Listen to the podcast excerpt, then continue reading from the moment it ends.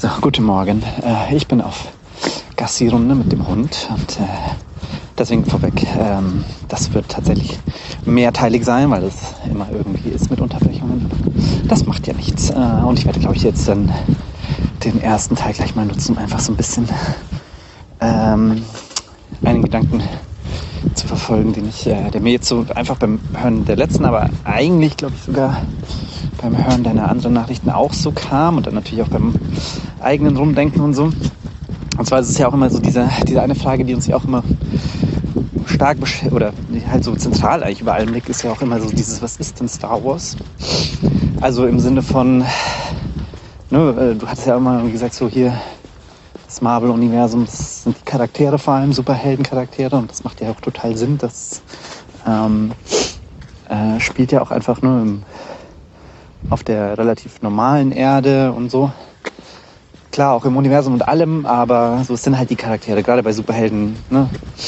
Und ähm, bei Star Wars war halt immer so dieses, was ist denn Star Wars? Ist das Universum? Ist, äh, es die Skywalkers, was so irgendwie interessant oder faszinierend dran ist? Äh, ist es nur die Macht oder so? Und ähm, klar, also ne, wie bei jedem größeren, größeren irgendwie Fantasiewelt und so. Also sei es Herr der Ringe, sei es eben das Marvel-Universum, sei es Harry Potter, sei es Dune, sei es, keine Ahnung, äh, Game of Thrones oder so. Natürlich ist da, äh, kann da jeder so sein eigenes Ding rauspicken, was für ihn total faszinierend oder für sie oder wie auch immer ähm, total faszinierend ist. Und ne, für die einen ist es halt Luke, so, für die anderen ist es Boba Fett, für die äh, dritten ist es dann die Macht und Lichtschwerter und für die vierten ist es halt so hier ich möchte einfach, weiß ich nicht, meine, meine eigene, weiß ich nicht, Thrawn und was weiß ich was, äh, Expanded in Universe Geschichten und so äh, damit reinbringen und so. Äh, genau. Aber äh, was, was halt für mich auch so ein Ding ist, und das kann man auch auf alle Welten immer wieder ähm, anwenden, aber es ist natürlich so dieses, zumindest für mich und ich glaube auch für uns ist es halt immer noch so dieses Spannende, sich in diese Welten hineinzudenken und zu philosophieren und sich auch ein bisschen da selbst hinein zu, da hinein zu reisen in einer gewissen Form. Ne? So dieses, wow, wie wäre es, wenn man auch machtbegabt wäre und wie wäre es, wenn man so ein Lichtschwert hätte und ähm, also ne, gibt es ja kein Wunder, dass dieses, eines dieser ersten Memes im Internetzeitalter hier Star Wars Kid war, also äh, von Episode 1, auch der irgendwie äh, Darth Maul in seiner Garage ähm, imitiert hat, was ja muss man ja sagen, äh, Ryan Johnson, also hatte ich immer das Gefühl, dass Episode 8 da schon so einen kleinen Nod, zumindest zum, zum Schluss hin mit dem Broom Boy, schon so einen kleinen Nod, also so, so, ein, so ein anerkennendes Nicken. Ähm, also fand ich irgendwie damals, aber das ist ja auch dann für später. Können wir gerne nochmal, aber fand ich damals im Kino äh, tatsächlich, hatte ich sehr das Gefühl, dass es schon so ein, äh, ja, ich, wir, wir wissen, dass ihr da draußen seid und äh, euch mit äh, Besen und Pappkartons, äh, also Papprollen und Holzschwertern und so, dass ihr eben auch äh, Lichtschwerter habt. So. Ähm, das fand ich tatsächlich, glaube ich, eines der wenigen Sachen. Aber ne, ich komme komm zu weit. Wir sind noch nicht bei Episode 8. Können wir aber dann nochmal, ne, werde ich auch nochmal, können wir diskutieren. So. Ähm, genau, was ich aber eben sagen wollte, ich fand es halt so lustig eigentlich, dass wir, ne, dieses, allein, dass wir jetzt hier so, weiß ich nicht, wie viele Stunden es schon sind oder auch Nachrichten oder sonst wie, wie viel wir einfach drüber reden können wie intensiv wir da uns reindenken. Also auch wie, ne, das ist ja nicht nur so, dass ich sage, so, ich denke jetzt drüber nach, wenn ich hier mit dir rede, sondern halt auch konstant. Also heißt konstant, aber immer mal wieder so, dass man da sich darüber nachdenkt und immer wieder drüber zurückkommt. Also ähm, ich meine, ich bin nie religiös aufgewachsen und so und ich weiß, möchte das auch gar nicht in einer Form, irgendeiner Form vergleichen, aber es ist schon so dieses, ich, äh, man hat schon, also man versteht schon, warum viele sagen, Star Wars ist wie eine Religion, Star Trek oder ne, ist ja wurscht wie, kann man sich raussuchen, was man will, was für ein Fantasy-Welt man nehmen möchte, welche einem halt passt. Aber es hat schon sowas, wo man halt sagt, so ja, ich meine, hier mit George Lucas ist es ja auch so dieses, man interpretiert dann auch nochmal so ein bisschen das Wort, Anführungsstrichen, Gottes. Äh, die Bibel natürlich mit, mit George Lucas, versucht sich der Person zu nähern, versucht sich seinem, seinen Intentionen zu nähern und so. Ähm, das ist schon, ich musste da irgendwie jetzt immer sehr schmunzeln, weil ich dachte, ja, es ist echt interessant, ne, dass man äh, sich da so ausgiebig mit befassen kann äh, wenn einem die Idee nur gut genug gefällt. Vielleicht, vielleicht äh, gibt es mir persönlich jetzt auch nochmal ein bisschen, zumindest Verständnis, warum Leute das mit dem Christentum oder so machen. Keine Ahnung. So, das ist aber auch ein, also, ne, ein sehr, sehr weiter gespannter Bogen und äh, ich möchte da gar nicht zu tief reingehen und ich möchte da auch gar nicht, das, das ist wirklich nur sehr, sehr an der Oberfläche gedacht und sehr auch äh, mit sehr starkem Augenzwinkern jetzt. Ähm, genau, aber äh, um tatsächlich nochmal um auf die Filme zurückzukommen, ähm, beziehungsweise was du gesagt hast, war ja äh, vor allem Obi-Wan, den, den, den, den, Charakter möchte ich auch nochmal rein, äh, reinholen. Oder da möchte ich halt nochmal ein bisschen tatsächlich ein bisschen drauf eingehen, zusammen mit Qui-Gon. Äh, weil du da tatsächlich so ein paar spannende, spannende Fragen oder, oder Punkte aufgeworfen hast. Also so, ähm, ne, du hast ja auch gesagt, so ist denn, also fangen wir genau, fangen wir einfach damit an. Ist denn Obi-Wans Training, ist, hat es vielleicht zu abrupt geendet? Ähm, und tatsächlich habe ich darüber noch nie nachgedacht. Und ich finde das halt auch, deswegen hilft mir das jetzt total, auch diese Filme nochmal in einem anderen Licht zu sehen. Ähm, äh, weil ich das total, total spannend finde, diese Frage. Und auch tatsächlich jetzt die Figur Obi-Wan nochmal ein bisschen anders betrachten muss und eigentlich auch nochmal spannender finde auf einmal. Und ich bin äh, nur so als Side-Track, bin ich bin wahnsinnig gespannt, was Disney mit dieser Obi-Wan-Serie wirklich macht. Also die Vermutung ist natürlich, dass das ein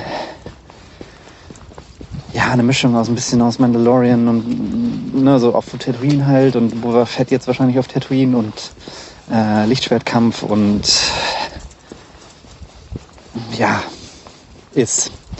Aber eigentlich wäre das natürlich eine ganz, ganz, ganz, ganz, ganz großartige Möglichkeit, so ein richtig äh, meditierendes Charakterstimmungsbild ähm, zu machen, was natürlich nicht passieren aber ist so, wo du sagst, eigentlich wäre das eine sehr fantastische Idee, um ähm, diesen, weil man sich ja denkt, so Obi-Wan ist ja in diesem, also in diesem Zeitpunkt, wo jetzt diese Serie dann spielen soll, eigentlich ja, so nicht am tiefsten Punkt, aber äh, ne, ist schon in diesem Tal einfach drin. Also ne, sein bester Freund Bruder hat Jedi Order zerstört, ist zum ultimativen bösen Maschinenwesen geworden. Und die Republik und der Jedi, das Jedi sind ausgelöscht quasi. Und äh, es sieht dann auch irgendwann, glaube ich, also wenn das Imperium dann eine gewisse Macht ja wohl auch erreicht hat, dann sieht es ja auch nicht mehr so aus, dass würde sich das so schnell ändern. Und das Einzige, was er machen kann, ist irgendwie Luke, solange es geht, zu beschützen, aber sicherlich äh, ne, ist die Hoffnung da eigentlich schon gestorben. Und ähm, also es ist halt ein ziemlich, eigentlich ein ziemlich gebrochener Mann Don dann. Äh, und später, wenn wir ihn dann in Episode 4 treffen, hat man ja das Gefühl, dass er äh, gar nicht mehr so gebrochen ist. Also mag auch sein, dass diese Serie da nochmal so ein, so ein Ding, so ein Ereignis reinwirft, dass ihm, also vielleicht ist es auch so genau dieser Ding, dass es sehr, sehr äh, mit einem sehr depressiven Obi-Wan anfängt und dann es einen zentralen Konflikt gibt, der ihm dann nochmal zeigt, okay, es lohnt sich vielleicht weiter zu kämpfen. So, das könnte ich mir halt vorstellen in dieser Serie.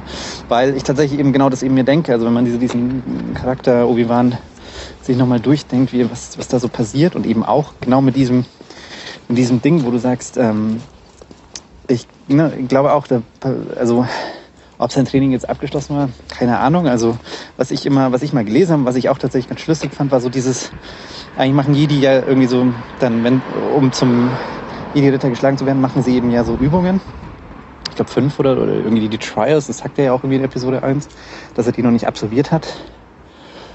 Und ähm, aber dadurch, dass er quasi Darth Maul besiegt hat, auch ne, wie er ihn besiegt hat, also dass er halt auch die Art und Weise, wie er seine, seine Fähigkeiten eingesetzt hat und seine Emotionen kontrolliert hat und so, dass das quasi seine, seine Trials waren, also auch die besten Trials, die man hätte jemals, also die jemals an jedem, oder zumindest seit sehr, sehr langer Zeit an Jedi machen konnte. Also es war ja nicht nur ein, irgendwie ein, wir schicken dich mal auf Planeten XY und du musst dieses, also wir lassen dir irgendwie einen Rucksack da und du musst irgendwie überleben, sondern und da gibt es irgendwo ein großes Wesen und du, das muss man irgendwie, was weiß ich was machen. So stelle ich mir das vor. Ich habe keine Ahnung, ob das so ist. Ähm, dann wurde er halt in eine Situation geworfen, wo sein Meister vor seinen Augen niedergestreckt wurde und er aber den äh, extrem gut trainierten Sith äh, irgendwie durch List und allem, ne, also wie gut das jetzt umgesetzt wurde, auf die Seite gestellt, aber äh, ah, genau. Also von dem her klar, sein Training war wahrscheinlich vielleicht aus seiner Sicht zu abrupt, aber die, ich glaube, die Tatsache ist so, er war, er war bereit, er war fertig. Ähm, der zweite Punkt ist aber, den ich glaube, ist so dieser, ich hätte ihn zum Beispiel jetzt so eingestellt, also oder ich, ich würde immer vermuten, dass er quasi so, so jemand war oder ist, der eher gesagt hätte, ich äh, will nicht sofort jemanden unterrichten oder, oder an mich an meine Seite nehmen, sondern äh, vermutlich gesagt hätte, ich müsste wahrscheinlich erstmal selbst noch die Welt und die Macht und alles studieren und wahrscheinlich sich selbst auch studieren, bevor er diese Verantwortung übernehmen kann. Und ich glaube, das war so diese, dieser Punkt, der der zu früh kam. So dieses, wahrscheinlich hätte er einfach noch ein paar Jahre gebraucht. Und da ist halt auch ähm, diese spannende Frage dahinter ist ja natürlich auch immer, also einerseits ist natürlich so dieses für Anakin, ähm, er wurde ja abgelehnt und dann quasi versprochen und Obi-Wan hat ihn ja eben nur angenommen als, als Padawan, weil er eben sein Meister versprochen hat. Also und ähm, hat er gesagt, so, er hat es versprochen und er macht es, egal ob die Jedi-Order dahinter ist oder nicht. Und äh, dann war halt noch dieses, äh, dieser zweite Punkt war halt dieses, ja, wäre Qui-Gon der bessere Lehrer gewesen? Mit Sicherheit. äh, das kann man sehr stark von ausgehen. Ähm, was ich aber auch tatsächlich sehr interessant finde, ist dann immer noch so das weiterzudenken, so was, wie wäre das denn gewesen, wenn Qui-Gon eben nicht gestorben wäre, weil man ja sagen muss. Also das ist ja das, was, was uns oder was ja auch allgemein jetzt irgendwie schon irgendwie sichtlich ist. Äh, Qui-Gon war halt ein, glaube ich, eher unkonventioneller Jedi, der jetzt nicht sehr strikt nach den Jedi-Regeln gelebt hat und deswegen wahrscheinlich auch nicht in diesem Council war oder auch nicht sein wollte. Also mehr so ein bisschen dieser, wenn man jetzt die Analogie zum Christentum oder zu, äh, zur Kirche setzen will, vielleicht mehr so die evangelische Seite der Kirche, die, die ähm, so, ich muss mal kurz äh, den Hund auf die andere Seite packen. Der vielleicht so eher die eine andere Interpretation und auch irgendwie diese Macht und äh, diese diese äh, warte mal, der die vielleicht diese äh, für den diese Prophezeiung vielleicht auch wichtiger war und so. Ich sage, da sind wahnsinnig viele Sachen drin, die total äh, die einfach nur so hingeworfen werden und auf die man jetzt rumkauen muss von George Lucas. Also äh, wo man halt sich so denkt, so, hm, hm, hm, hm, hm. Das ist ganz schön viel, aber ja, äh, muss man, ist halt jetzt so. Ähm, und genau, ähm, ah, jetzt habe ich ein bisschen den Gedanken verloren, weil mich der Hund ein bisschen abgelenkt hat. So, äh, aber ich komme wieder hin. Also genau, Qui-Gon, der, genau. Ähm, also der halt so das anders vielleicht ein bisschen ausgelegt hat und eben auch dazu gekommen ist, dass vielleicht diese Emotionslosigkeit und so äh, nicht, nicht komplett die totale Wahrheit ist. Ähm, und der wahrscheinlich mit so einem, also ne, genau das hätte wahrscheinlich eine Kind natürlich gebraucht, jemand, der ihm als, der ihm halt sagt, so ja, es ist auch okay, Sachen zu fühlen, die, ähm, die man nicht fühlen sollte oder die, die gefährlich werden könnte, die einen irgendwie zur dunklen Seite bringen. Aber ähm, es ist auch gut, die, die zu akzeptieren und die zu, die zu also die vielleicht auch bewusst sich zu machen und damit auch zu arbeiten und die vielleicht auch einzusetzen, so wie er das halt wirklich ähm, angedeutet hat da auf Tatooine, wo er dann irgendwie eben hier, ich finde immer noch dieses Mind Control Ding finde ich immer noch wahnsinnig, wahnsinnig eigentlich irritierend, wenn man, wenn man ehrlich ist. Und ich bin auch mal gespannt, benutzt es eigentlich jemand anderes? Also, ich weiß, Obi-Wan benutzt es natürlich. Und Qui-Gon benutzt es, aber das ist halt das so, benutzt es Yoda jemals? Benutzt es also nicht Mace Window jemals, keine Ahnung. Ich glaube nämlich nicht. Ich glaube nämlich, dass das eine sehr, wahrscheinlich von, von äh, George Lucas auch sehr bewusste Entscheidung war, zu sagen, nee, Obi-Wan hat das von Qui-Gon schon übernommen. Das ist eigentlich nichts, was man macht. Also, ne, jetzt das eine Trilogie mal außen vor gelassen. Das ist aber eigentlich vielleicht etwas, was, was ja wahnsinnig, was man nicht machen sollte, weil man beeinflusst da ja den, äh, das Gegenüber. Man, man, äh, also es ist ja total übergriffig, diese, diese, diese Machttrick. Ähm, und das ist ja auch, also sollte man wahrscheinlich, also sollte es ja auch einen Kodex geben, zu sagen, das sollte man vielleicht nicht machen. Ähm, genau, und deswegen, äh, also darauf würde ich tatsächlich jetzt noch mal ein bisschen achten, ob das eigentlich tatsächlich jemand anderes auch noch einsetzt, äh, neben Qui-Gon. Und ähm, ja, genau. Also deswegen finde ich ihn immer, einfach immer noch total spannend und eben finde auch eben so dieses, diesen, dieses Zusammenspiel zwischen Obi-Wan und Qui-Gon, also was Obi-Wan vielleicht von Qui-Gon übernommen hat. Ähm, wie, wie, so, wie der so gesehen wurde innerhalb der, dieser Jedi-Order. Und natürlich, dass er der bessere, natürlich der bessere Lehrer, äh, Vatertyp etc. gewesen wäre für Anakin, natürlich. Also ich, äh, ne, das wäre wahrscheinlich ähm, es wäre total spannend. Da gibt es bestimmt auch irgendwelche Fanfictions oder sonst wie, die diese Frage erörtern. Aber die ist, glaube ich, auch wirklich, also es ist, glaube ich, auch nicht so, so wahnsinnig schwierig zu sehen, dass, dass Anakin sicherlich immer eine, ein schwieriger, eine schwierige Persönlichkeit gewesen wäre. Aber dass er mit genügend quasi Anleitung das alles in richtige Bahnen hätte leiten können. Und äh, das ist natürlich äh, total, total spannend. Ähm, Finde ich, wie gesagt, immer noch eine der, der stärksten Charaktere oder zumindest Charakterideen. Ne? Also ich, ich kann jetzt immer ganz schlecht, also wir wollten eigentlich zu den Filmen zurückkehren, aber ähm, zumindest die, die, die Drehbuchumsetzung oder, oder so ist natürlich eher schwierig. Qui-Gon, äh, Liam Neeson ist natürlich fantastisch, also keine Frage. Ähm, aber ja, finde ich halt einfach so von, von allem, wenn man das so eben in dieser Saga denkt und so und auch als Gegenstück ein bisschen zu Yoda, der da halt wahnsinnig äh, so sehr, ja, wie der Papst wirkt und sehr dogmatisch auch im Sinne von he can't fail. Ähm, Finde ich das äh, total interessant zu sagen. Da gibt es so auch intern quasi so ein Gegenspiel oder Gegenspieler oder so, der das Ganze anders interpretiert und der nur halt, also der halt so sein eigenes Ding, der halt da so sagt, so ich äh, ne, habe meine Padawane und sonst wie und äh, macht da mein Ding, aber ich habe jetzt nicht vor, meine, äh, meine eigene, meine eigene Jedi-Order zu gründen oder so quasi. Ähm, also ja, finde ich auch total spannend als, als Idee und, und das einfach so rein zu, zu platzieren in diese Welt, in, dieses Anf in diesen Anfang, der dann eben auch sagt, so hey, es gibt da irgendwie Prophezeiungen etc. Also ich finde das immer noch total, ich sage ja, man könnte da gerne noch mal ein, zwei Folgen vor Episode 1 machen, um so ein bisschen äh, da noch mal ein bisschen so vertiefen, so vielleicht war Qui-Gon da auch mehr so der Esoteriker unter den Jedis und äh, Alternativmediziner, keine Ahnung.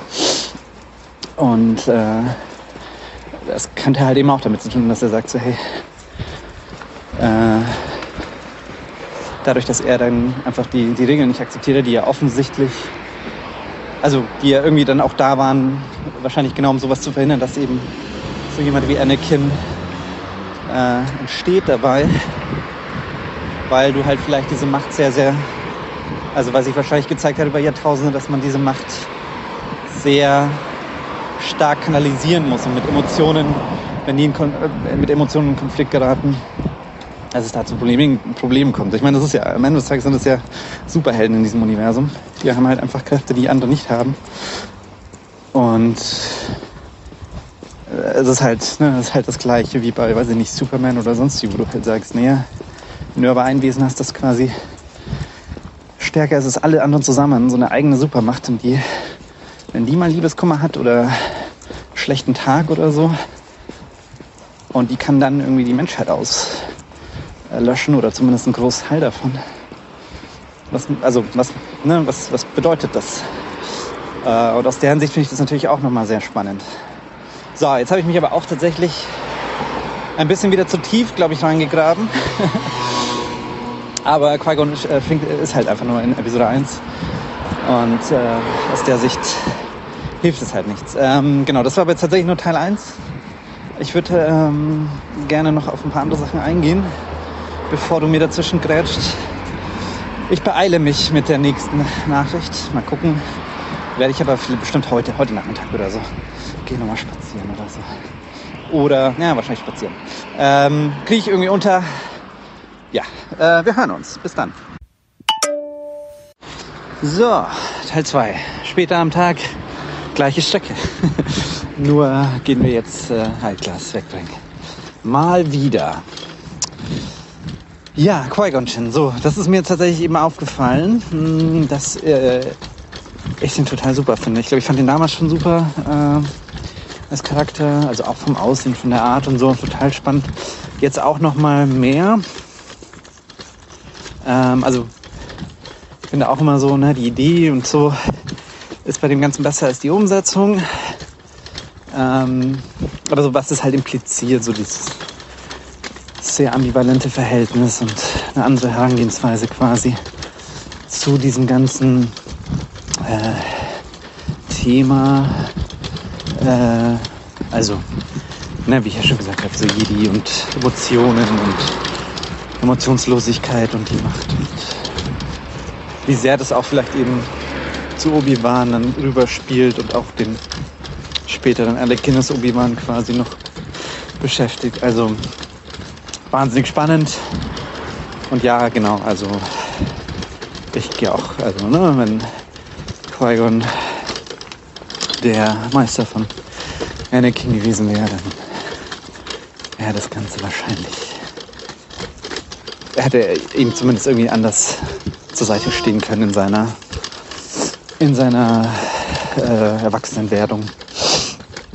Ähm, ja, genau. Und dann ist eben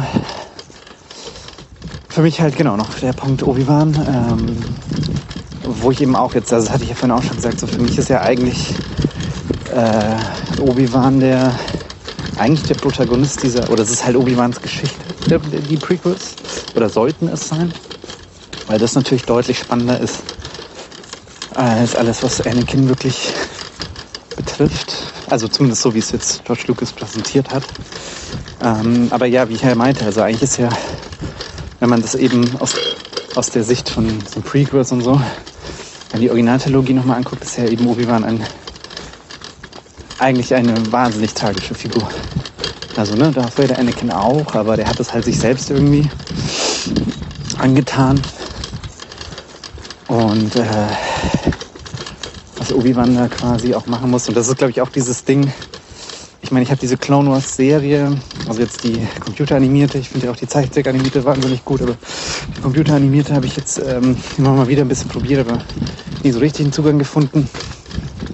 Aber ich finde das auch so ein bisschen, also ich finde es halt cool, dass es diese Serie gibt, aber ich finde es auch so ein bisschen schade, dass das in diesen Filmen nicht so richtig rauskommt, diese Klonkriege, also diese wirkliche Kriege. So, äh, dass die halt über Jahre und Jahre sich ziehen und wie das eben ist, wenn man da, also was es halt mit den, mit den Beteiligten einfach macht, ne? So dieses Vietnam-Ding und so, oder in jedem Krieg, der sich einfach länger hingezogen hat, der Neu Neuzeit, wie sehr das einfach die Leute verändert hat, ne? Also dieses, Obi-Wan ist vielleicht am Anfang auch eher so der, äh, der ja, idealistische und wird dann sicherlich auch im Verlauf der, der Zeit ein eher fatalistischer, würde man jetzt meinen. Ähm, also ja, da sind, da sind wahnsinnig viele Sachen drin und ich bin auch mal gespannt, wie es eben Episode 2 und 3 da sich nochmal ähm, geben. Und dann auch tatsächlich Episode 4, ja und 5 und 6, glaube ich, da taucht er ja auch nochmal auf, als, als Geist. Ähm, ja, bin ich tatsächlich, also jetzt, also es war immer schon so, dieses Obi-Wan war immer schon der spannendste Punkt in diesem Prequels, also Ewan McGregor sowieso, auch die Figur, äh, hat für mich jetzt echt nochmal zugelegt und an Bedeutung gewonnen. Und äh, so ein bisschen, ja, ich bin sehr gespannt auf diese Obi-Wan-Serie. Ich bin sehr gespannt. Und also nicht gespannt, ich finde es ein bisschen schade immer, dass es eben leider dann nicht ganz so äh, in den Filmen nicht ganz so gut funktioniert hat alles. Genau. Ähm, dann hatten wir noch den Punkt. Also Moment, ich muss mal kurz. Ähm, ja genau, dann hatten wir noch den Punkt Rassismus. Hattest du den aufgemacht? Das fand ich, ich kann dazu gar nicht äh, viel beitragen tatsächlich. Also äh, sowieso nicht, aber ähm, ich fand das immens spannend, weil ich das unter dem Gesichtspunkt tatsächlich noch nie so richtig gesehen habe. Ähm, und ja, äh, kann dir da, glaube ich, größtenteils eigentlich nur zustimmen. Wahrscheinlich müsste ich mich da auch noch mal ein bisschen stärker einlesen. Aber wie du sagst, so ein Kind seiner Zeit, ne? Ähm, viel, viel äh, äh, einfach ja, viel unglücklich gemacht. Es ist auch immer, ich sage, das ist wahnsinnig schwierig, sich damit zu, dann wirklich darauf einzugehen und darüber zu reden und das dann zu benennen und äh, auseinanderzunehmen. Ich glaube, da kann man auch ordentlich was machen, das stimmt tatsächlich. Und führt ja auch dann direkt weiter zum nächsten Punkt, eben mit dem Frauen in Star Wars Ding. Ähnlich schlecht. ähm, ja, vielleicht, äh, das ist halt vielleicht sowas, das man einfach auch immer wieder mitnehmen kann. Ähm, aber genau, da kann ich tatsächlich gar nicht so viel. Also hat mich eher zum Nachdenken gebracht. Das muss, wollte ich sagen, glaube ich, eher so. Und äh, ja, genau. Nächster Punkt natürlich äh, Amidala, beziehungsweise äh, Natalie Portman. Ähm, fand ich auch schon, äh, hast eigentlich auch fast aus, äh, ausgiebig alles äh, dargelegt. Ich, ähm, das Einzige, was ich sagen muss, es war immer so, ich hatte auch immer ganz schlecht in Erinnerung, was, was die Figur anging. Also diese Amidala, dass das einfach schwierig immer war ich war kurz nur, als ich jetzt das nochmal wieder angeschaut habe, war ich jetzt kurz so, ach, irgendwie ist die ja doch auch recht tough. Also wie sie dann da irgendwie in diesem, in diesem Ding mit, mit äh, ein, also in diesem, in diesem Anführungsstrichen Krieg da oder halt in diese Mission mit einsteigt, sich da irgendwie in diesen Palast vorzudrängen und dann dort auch sehr krass, äh, das, was heißt sehr krass, aber sehr, sehr, das alles sehr selbst in die Hand nimmt und ne, mit Blastern und sich da durchkämpft und so. Ähm, hatte mich schon irgendwie, fand ich schon irgendwie ganz cool, hatte ich gar nicht mehr so ein Ding. Aber ja, also diese ganze komische Decoy-Geschichte und sowas. Hat, also, das ist halt, da ist so die, wieder dieser Punkt, wo du sagst, so, hätte da mal jemand drüber gelesen und einfach mal gefragt zusammen, ich verstehe jetzt nicht genau, was das soll hier so. Und wenn es jetzt die ganze Zeit äh, die Doppelgängerin, aber wer macht denn dann hier irgendwie die Entscheidung und warum muss sie das überhaupt? Und ist es nicht total egal, wenn die alle beide auf einem Schiff sind? Also ich meine, ob ich da jetzt, ne, wenn ich da jetzt mit einem stark genug Laser drauf schieße und das Schiff in die Luft fliegt, ist auch egal, ob ich da jetzt äh, die Königin anvisiert habe oder nicht. Also das ist alles so. Und dann auch so dieser, dieser Moment, in dem sie sich dann quasi offenbart, ist ja auch so völlig, so wo du halt auch so da hockst und denkst so, hm, ja, und? Und nu? Äh, ja, und auch, wie du sagst, also auch diese ganzen, diese Dialoge und die, wie die Präsentation, also es war sicherlich irgendwie gewollt. Ich glaube, Natalie Portman hat da auch immer gesagt, so dieses, ja, man vertraute halt dem, was, also, ne, das ist so, so bizarr oder so, so alienhaft, was George Lucas da von einem will, wahrscheinlich. Und ne, zu der Zeit war er halt, wusste er schon, was er tut, dachte man. Ähm, dass man da dann auch einfach gesagt hat, so, ja, äh, also das wird dann schon wohl irgendwie funktionieren. Ähm, hat aber tatsächlich in dem Moment einfach gar nicht funktioniert. Das fand ich auch schon immer. Also ja, total, total bizarr tatsächlich diese angelegte Figur und auch eben. Ja, das, ne, das ist halt immer so dieses, es bricht halt immer auch dann mit dem sehr jungen Anakin. Und wenn man dann schon sagt, so, das ist aber auch die Mutter von Luke und Leia und so. Ähm, das ist alles eher, eher schwierig. Naja, ähm, genau, das Einzige war halt so, ich, ich fand halt das nochmal interessant, so im Vergleich vielleicht, das sieht man dann, können wir ja später auch nochmal ranziehen, im Vergleich zu Carrie Fisher, oder gibt es da Parallelen oder gibt es auch angelegte, also ne, so wie du sagst, Ewan McGregor und Alec Guinness, Ewan McGregor hat da viel versucht irgendwie schon auch äh, den Alec Guinness reinzubringen. Und Natalie Portman da irgendwie versucht hat auch, also nicht das, ne, das ist Carrie, also Leia und ja, das sind ja verschiedene äh, Charaktere, aber so dieses ähm, kann man in Lea irgendwas wiedererkennen und andersrum so. Das fand ich sowieso tatsächlich alles eher so eine sehr vertane Chance, dann später auch, dass dann Amidala quasi stirbt, statt eben eher gebrochen auf, äh, wie heißt der, Alderan irgendwie zurückzukehren und einfach, oder Nabu oder wo auch immer, und einfach so als gebrochene Frau quasi ähm, dann später einfach so äh, zu leiden oder so. Das hätte vielleicht dem Ganzen nochmal mehr, mehr, mehr geben können. War auch eine komische. Also ja, diese ganze. Ich, ne, das Ding ist halt, ich mag die voll die, die Figur auch, ich mag die Idee dahinter sehr. Aber es funktioniert in keinster Weise leider. Äh, und das ist einfach wahnsinnig schade, weil du dir halt immer denkst, dieses. Äh, das hätte halt eine fantastische.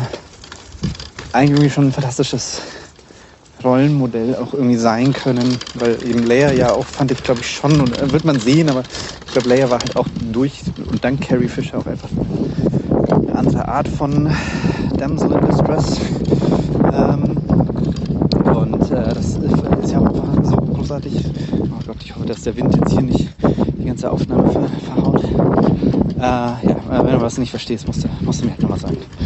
Ähm, genau, und äh, das fand ich halt sehr schade jetzt so mit Amidala und auch so, dass es da dann irgendwie nicht stärkere Frauenrollen noch hineinkommt, finde ich alles ein bisschen, ein bisschen schade.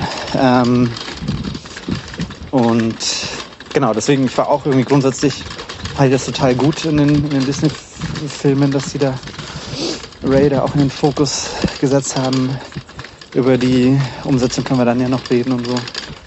Ähm, aber ja, also ist leider ein Thema, das kann man glaube ich gar nicht so viel tiefer wahrscheinlich rein, weil es halt da nicht so viel gibt. Das war wohl dann der George Lucas, der gesagt hat, nö, ich kann Frauen nicht und äh, kann die nicht schreiben. Und wenn man da nicht jemanden hat, so wie Carrie Fisher, die dann einfach sagt, so, hm, fuck it, ich übernehme das jetzt. Das ist ja auch dieses, ne, also was ich auch lange nicht wusste, aber was äh, was irgendwie, glaube ich, auch, äh, das hatte ich dann nach ihrem oder zu ihrem Tod dann irgendwann erfahren, so dieses, dass die halt auch in den 90ern dann vor allem viel äh, Drehbuchautorin war und auch so Script-Doktor gemacht hat. Also die hat da, glaube ich, auch viel, viel, äh, auch wirklich viel an Gutem, äh, Gutem in, in, in Filme noch reingebracht, so wie ich das immer verstanden habe. Zu all ihrer Art, wie sie war und sonst wie und Drogen und so, aber halt, sie konnte halt so, so ein Skript richtig irgendwie gut machen teilweise. Ähm, ja, also das ist halt immer das, wo ich mir dann eben denke, so dieses, wo wir dann vielleicht eben später nochmal kommen mit dem Showrunner-Ding. Äh, diese Kollaboration und auch dieses über George hinweg einfach Sachen machen oder sich weigern, Dinge zu tun, so Harrison Ford-mäßig, so, nö, ich sage jetzt nicht, ich äh, liebe dich, sondern ich sage einfach, ich weiß und zack, äh, hast du schon, hast du das Ganze schon wieder charakterisiert, ähm, diese, diese Auseinandersetzung und so. Also ja, äh, da haben wir, glaube ich, auch noch einiges zum drauf rumkauen. Genau, so, ich bin jetzt auch schon hier bei den Container und ich mache jetzt auch gleich schon hier den Deckel drauf, weil tatsächlich, glaube ich, so viel mehr gibt es nicht. Ähm, die einzige Frage, die ich noch habe, wo wir vielleicht noch einmal irgendwie so ein Ping-Pong machen können, bevor wir uns in Episode 2 langsam aufmachen, äh, ist der Imperator. Äh, ob wir den noch mal irgendwie, da noch irgendwie, irgendwie Ideen oder äh, vielleicht auch erst später. Ähm, genau, weil wenn nicht, können wir das auch einfach später dann nochmal, ich glaube gerade in Episode 3 ist das ja nochmal dann so Peak, Peak äh, Imperator. Ähm, aber sonst, ja, könnte ich da vielleicht auch nochmal ein bisschen. Also gibt es glaube ich gar nicht so viel, weil der halt nicht so wahnsinnig, nicht so wahnsinnig tief angelegt, aber macht trotzdem sehr viel Spaß, finde ich immer. Jeden, wer ist der Ian McDermott? Ian McDermott, ich glaube. Ja, muss ich nochmal nachgucken, aber korrigiere mich, falls ich, falls ich falsch liege. Ähm, genau, nee, und sonst fällt mir tatsächlich, ich glaube, ich dann nämlich auch, glaube ich, haben wir Episode 1 sehr gut abgefrühstückt, finde ich. Also, ähm, ja, also ich finde immer noch Qui-Gon so, vielleicht werde ich da noch mal ein bisschen drauf rumkauen oder eventuell, ich muss auch mal gucken, was es da so an Expanded Universe Sachen gibt. Ich finde eigentlich sehr spannend, was es da noch so an, was, was, äh, ob es da irgendwie so Geschichten zu dem gibt. Dem, da würde ich mir auch eine Serie tatsächlich noch mal wünschen. Aber das ist, glaube ich, alles sehr, sehr Nische und sehr unwahrscheinlich, weil ich glaube nicht, dass ähm, Liam Neeson da noch mal, noch mal da mitmacht. Vor allem wird er dann doch bald, bald mal zu alt sein. Andererseits, er mag vielleicht auch Geld und ein bisschen zahlt er Geld. Wir werden sehen. So, ähm, also hier bin ich erstmal durch und genau, äh, du darfst wieder dran sein und deine Meinung noch kundtun und äh, langsam Richtung Episode 2 aufsprechen. Tschüssi!